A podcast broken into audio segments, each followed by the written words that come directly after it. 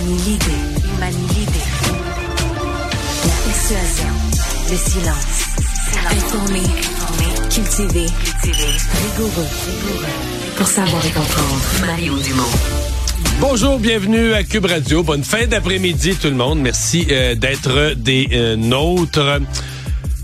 Je, vous avez peut-être vu depuis l'annonce de Nordvolt qui devait être une comme une bonne nouvelle pour le Québec. C'est vrai qu'on met beaucoup d'argent public, mais remarquez, c'est de l'argent qu'on investit, qu'on mettrait, on, on a au Québec, on met de l'argent pour attirer des entreprises. On l'aurait mis dans un autre secteur si on l'avait pas mis dans les batteries euh, électriques. Puis non, c'est pas le même argent. L'argent qu'on met là, c'est pas l'argent qu'on aurait mis dans la santé ou dans l'éducation.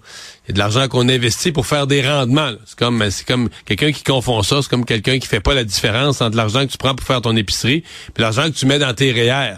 L'argent que tu mets dans tes REER, il est pas perdu, il est pas dépensé. Là. Tu l'investis pour avoir des rendements. On investit dans Nordvolt pour faire des milliards de dollars d'impôts, de taxes, de revenus de toutes sortes sur des décennies. Bon. Ceci dit, il y a une injonction aujourd'hui pour demander l'arrêt des travaux parce que des environnementalistes disent, ah ben là, on, on va couper des arbres sur les terrains, puis il y a des milieux humides, puis... Puis je...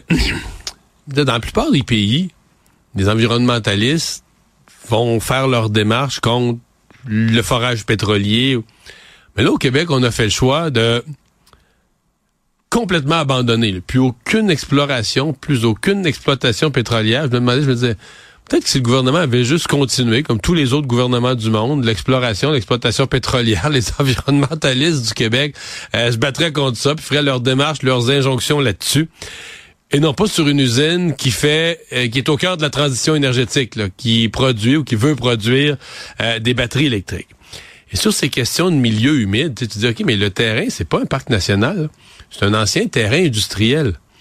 Or, tout terrain que vous laissez à l'abandon, si vous prenez pas le soin de, de le drainer, si vous prenez pas le soin de bien vous en occuper, tout terrain laissé à l'abandon, ben, il va se faire ce qu'on appelle en bon québécois de la swamp. Euh, puis, là, ben, de la swamp, au bout de dix ans, il pousse des quenouilles là-dedans. Puis à un moment donné, il y a un oiseau qui va s'installer, qui va pondre ses œufs. Puis là, le jour, c'est toujours un terrain industriel, zoné industriel. Là, vous allez vouloir l'utiliser 15 ans après, puis on va dire, ah ben là, t'as-tu vu ça? Milieu de vie, milieu naturel, habitat compliqué. C'est compliqué. Donc voilà. Donc nous, au Québec, euh, on a abandonné complètement les hydrocarbures, plus rien dans le pétrole. Donc nos environnementalistes, ben faut qu'ils se trouvent une cause. Et donc ils s'attaquent maintenant aux usines qui sont au cœur de la transition énergétique.